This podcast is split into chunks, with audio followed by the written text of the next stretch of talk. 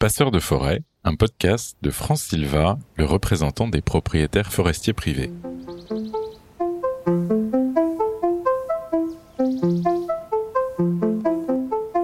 La forêt appartient à tout le monde, on sait tous ça. Sauf que pas du tout, parce qu'en France, les trois quarts des espaces boisés appartiennent à des propriétaires privés. Des propriétaires forestiers, il y en a de tout type qui sont dans des situations très différentes, mais ils ont tous un point commun, celui de savoir que face au temps long de la nature, ils ne font que passer. Ils sont souvent des grands-parents, parfois des parents, des enfants ou des petits-enfants. Une forêt privée voit donc défiler les générations et dans ce podcast, nous avons tendu le micro à deux générations différentes pour confronter leurs visions et leurs interrogations sur ce milieu. Aujourd'hui, nous allons dans l'Aisne, c'est-à-dire à, l'est de l'ancienne région Picarde, pour écouter Sylvie et sa fille Marion nous parler de leur forêt familiale. L'écorce de chêne, pour le coup, c'est une écorce qui est très marquée, non? Oui. Je crois qu'il y en avait un là. Oui. Mais je l'ai reconnu mieux aux feuilles, c'est plus facile. Marion de Guilbon, 15 ans, lycéenne. Il faut que je regarde les feuilles, sinon moi. Si ça. Je suis pas sûre, ça va être. T'es Non. où t'es sur lequel? Sur le gros? Oui, le gros. Ben, Regarde l'écorce. Sylvie de Guilbon, 48 ans, jardinière paysagiste et forestière euh, dans l'Aisne et dans l'Oise. L'essence la plus présente dans cette forêt de plaine, qui est aussi bien arrosée et avec un sol riche, c'est le frêne. Et comme nous le raconte Marion, la dernière fois qu'elle est venue en forêt, les frênes avaient un problème. C'était en août dernier. On a fait beaucoup de marquage sur les frênes parce que les frênes sont malades et c'était pour après les couper et en replanter des nouveaux parce que ils sont morts. Moi j'avais l'équerre pour regarder le diamètre de l'arbre. Puis après, euh, moi j'étais avec euh, papa qui, qui annonçait. Toi t'étais en train de noter. Puis il y avait trois équipes.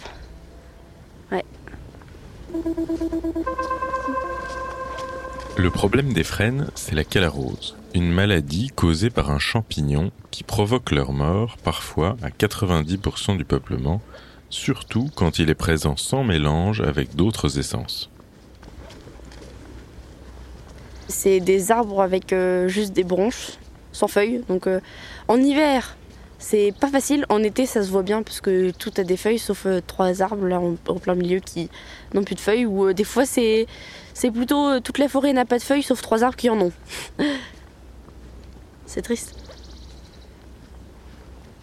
Ça fait un peu bizarre, mais nous, dans le bois où on était, il y avait des frênes, mais il y avait pas mal d'autres espèces. Du coup, ça, allait. On voyait quand même qu'on était dans une forêt. Donc ça a été, mais il y avait d'autres parcelles où pour le coup c'était très mort. On est passé devant, on a fait ah oui c'est un peu bizarre, mais mais après on est passé vite et puis euh, celle-là comme il n'y avait plus rien, bah il n'y avait pas besoin de marquer, on savait que tout partait donc euh, donc voilà.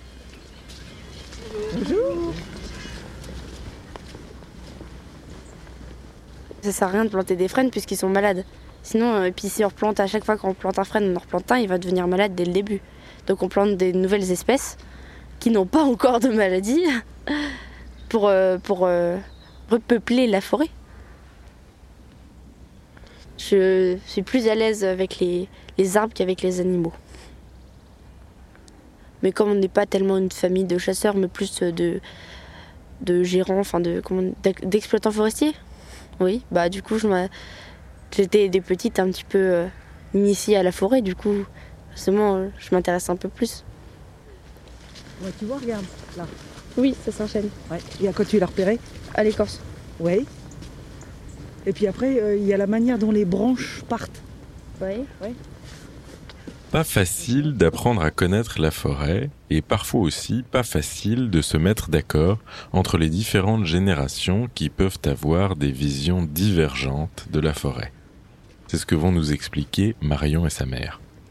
Maman et son père, quand on va chez papy et mamie, il y a presque à chaque fois une discussion par rapport au bois et ils sont pas toujours d'accord et euh, la plupart du temps ça parle un peu fort. Et des fois ils sont d'accord mais ça parle fort quand même parce qu'ils sont pas ils comprennent pas que l'autre est d'accord. Du coup c'est très drôle. Pour nous. Nous on rigole bien. Après euh, c'est jamais parti trop loin, ça va. Tranquille. Euh, bah, au niveau familial, avec mon père, euh, ce qui a été compliqué par rapport à la, gestion de son bois, c'est que lui, c'est un passionné de chasse, et donc il a acheté son bois pour la chasse, et donc il avait une vision euh, vraiment orientée chasse. Et au moment de la transmission, moi qui suis pas chasseuse et vraiment forestière dans l'âme, il a fallu essayer de lui faire comprendre qu'une forêt, ça se gère aussi pour le patrimoine forestier, pour les arbres, et donc d'anticiper euh, que quand on fait une coupe, on a certes une rentrée financière, mais il faut aussi réfléchir à ce qu'on va replanter derrière si la régénération euh, naturelle ne peut pas se faire. Euh, tout ce qui est entretien et, avec sa problématique chasse, il y avait la grosse problématique protection des arbres à la plantation. Et ça, c'était nouveau pour lui parce qu'il n'avait jamais planté d'arbres avant. donc, ouais, on, l'a un peu formé à la gestion forestière. Je pense qu'il s'est rendu compte que la gestion forestière, c'est vraiment une activité euh, à part entière. Donc ça ne s'improvise pas, il faut, euh, faut des compétences techniques. Et comme j'avais fait le faux fort moi de mon côté, donc j'avais déjà quand même euh, une base de connaissances. Alors les faux forts, ce sont des formations à destination des propriétaires forestiers qui ne sont pas, dans l'immense majorité des cas, des professionnels. Même si au fur et à mesure, ils en viennent à bien connaître leur forêt. Et puis, euh, au moment où il a fallu envisager les travaux forestiers, euh, je l'ai vivement incité à ce qu'on s'appuie aussi sur les techniciens de la coopérative forestière locale. Euh, NSF Devza et, là on a travaillé vraiment main dans la main avec notre conseiller forestier je pense que le climat de confiance est installé, donc il a fallu un peu le travailler au corps parce qu'il avait vraiment une gestion de chasseurs et pas du tout de forestier. Et là, euh, ouais, ça, ça c'est un peu frité des fois entre forestier et chasseur. Euh, voilà, on peut être forestier et chasseur, ça, il n'y a aucun problème. Mais des fois, les enjeux sont pas les mêmes, quoi. Et, voir la chasse, la chasse, la chasse, euh, je lui ai dit, écoute, oui, il n'y a pas de souci, si la priorité c'est le gibier, mais si on replante, si on ne protège pas suffisamment, on risque d'avoir des dégâts. Donc, ne faut pas non plus s'étonner après s'il n'y a pas grand-chose qui pousse, s'il y a un déséquilibre entre le les animaux et, puis les arbres qu'on essaie de faire pousser. Il y a des fois où il faut un peu aider la forêt aussi.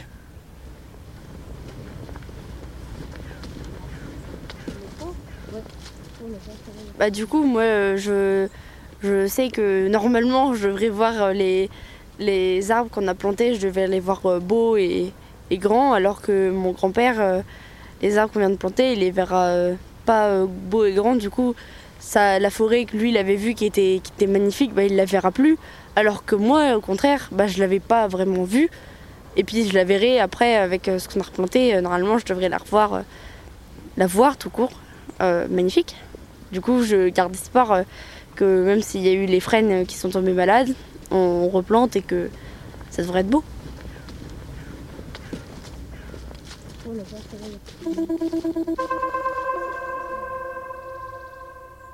Vous l'avez entendu, à chaque génération, on peut avoir une vision différente de la même forêt parce que ce milieu évolue avec le temps.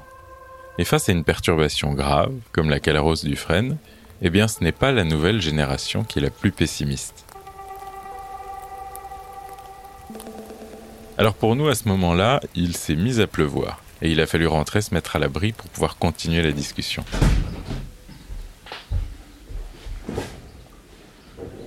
J'avais une question, mais je l'ai oubliée. Comment on les a eus, les bois? Alors on les a eus par héritage de génération en génération. Alors depuis quand les bois sont dans la famille? Je ne saurais te le dire précisément, mais en tout cas ça fait déjà plusieurs générations euh, que les bois sont, sont dans la famille. Et c'est vrai qu'il y a vraiment cette transmission de cette responsabilité de s'occuper de ce patrimoine vivant. En sachant que cette génération... Euh, la nôtre, euh, celle de papa et la mienne, on, a eu à gérer euh, la crise de la calarose où il a fallu prélever beaucoup, beaucoup, beaucoup de bois par rapport à ce qu'on prélevait avant. Euh, et même dans certaines parcelles, on a tellement prélevé, puisque avec 70% d'arbres qu'on enlève, ça fait vraiment très vide. Hein. on est presque comme une coupe à rat, une coupe à blanc. D'ailleurs, ça a été traumatisant pour nous et, notamment pour Papy Henri qui avait jamais vu euh, ces bois dans cet état euh, aussi euh, lamentable. Et donc on a aussi la responsabilité de, remettre en état la forêt. Alors on a d'abord laissé faire la nature pour voir qu'est-ce qui pouvait repousser. Et puis finalement, à part des érables sycomores, il n'y a pas grand-chose qui repousse. Donc si on laisse pousser que les érables sycomores en termes de diversité, ça va pas être terrible puisqu'on va être finalement sur des parcelles où on aurait... Une seule essence? Oui, quasiment une seule essence. Donc on, on aide un peu la nature en, en- en plantant d'autres essences. Euh, voilà, pour... Pour éviter que s'il y a une maladie, tout est malade.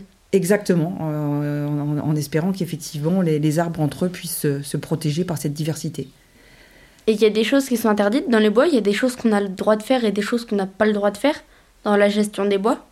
Alors nous, comme on, est sur une forêt qui a une, taille assez grande, on a une obligation de gérer durablement notre forêt. Et pour cela on rédige ce qu'on appelle un plan simple de gestion où on met par écrit euh, tout ce qu'on va faire pour les années qui viennent sur euh, 20, 30 ans en fonction des, des plans simples de gestion. euh, la- on va programmer en fait des, des Oui, mais ça opérations. dépend de ce qui va se passer. C'est bien de Ah dire, oui, bien euh, sûr. C'est bien de dire on va faire ça, mais s'il y a une maladie à ce moment-là sur un arbre qu'on voulait planter, ça va être compliqué. Et tout à fait, dans notre plan simple de gestion précédent, on n'avait pas du tout anticipé le fait qu'on allait avoir la calarose et qu'on allait devoir faire des grands prélèvements. Donc on était euh, sur un prélèvement des plus gros arbres, quelque chose de très classique. euh, et là, finalement, on a été obligé de faire des prélèvements beaucoup, beaucoup plus importants que prévu. Et donc, et donc forcément, là, dans notre nouveau plan simple de gestion, euh, on a introduit bah, des travaux de, de plantation, avec donc de la préparation de sol. Il va y avoir, après la plantation, le suivi de ces plantations. Donc, c'est-à-dire, il va falloir débroussailler pour être sûr que nos petits arbres ne se retrouvent pas enfouis sous la ronce, puisque la ronce pousse très vite chez nous. Euh, donc, si on veut qu'ils poussent, il va falloir qu'on on aide un petit peu nos arbres euh, en, faisant des, passages. On passe la débroussailleuse ou, ou le broyeur euh, entre les, les lignes de plantation. Euh, on aura après, quand les arbres seront plus grands, à faire de l'élagage aussi pour euh, que l'arbre puisse avoir un tronc euh, le mieux conformé possible pour pouvoir en faire de beaux troncs pour euh, des arbres de construction. Donc il y a- oui, oui, il y a toujours de, de l'entretien à faire. Et donc à quoi ça sert d'avoir un plan de gestion si on le respecte pas parce que ça donne quand même un cap. Ça donne quand même une, une idée de, de ce vers quoi il faut tendre, de ce qu'il faut faire. Euh, mais effectivement, il faut rester conscient que euh, faut s'adapter. Et comme ça évolue, euh, oui, il faudra remodifier des choses. Mais l'idée de, dans notre plan simple de gestion, on a bien cette idée d'avoir des parcelles où on a des arbres de différentes essences différentes, qui a différentes classes d'âge différentes dans nos peuplements. Donc, si tu veux, on respecte quand même cette, euh, cette idée forte. On ne va pas du jour au lendemain euh, tout couper et faire des plantations d'arbres euh, pour faire des, entre guillemets, des champs d'arbres. C'est pas du tout dans, dans cet esprit qui est rédigé le plan de, simple de gestion. C'est vraiment une diversité d'essences d'arbres, une diversité de classes d'âge, accueillir le maximum de, biodiversité, respecter les sols, pas, pas faire n'importe quoi, pas faire des choses n'importe quand. Donc voilà, il y a quand même des règles de bonne pratique à respecter. Ça te rassure pour l'avenir? Oui? C'est fini. J'ai plus rien. Et bien voilà, Marion, pour ce jour-là, elle avait dit tout ce qu'elle voulait dire. Vous l'avez entendu, elle ne s'en laisse pas compter et c'est certain qu'elle aura d'autres questions dans les mois et les années qui viennent. Passeur de forêt est un podcast de France Silva écrit par Antoine Bibier avec le concours de l'agence Owood et réalisé par Gabriel Guérin. Ce podcast a reçu le soutien de France Bois Forêt pour que France Silva fasse encore mieux connaître la vie de la forêt et le rôle qu'y jouent les propriétaires forestiers privés.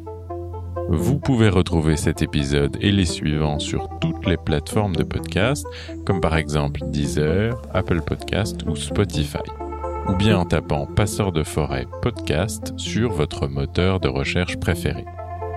N'hésitez pas à partager et diffuser cet épisode autour de vous, à vous abonner au podcast et à lui mettre des petites étoiles ainsi qu'à nous laisser vos commentaires. À très bientôt.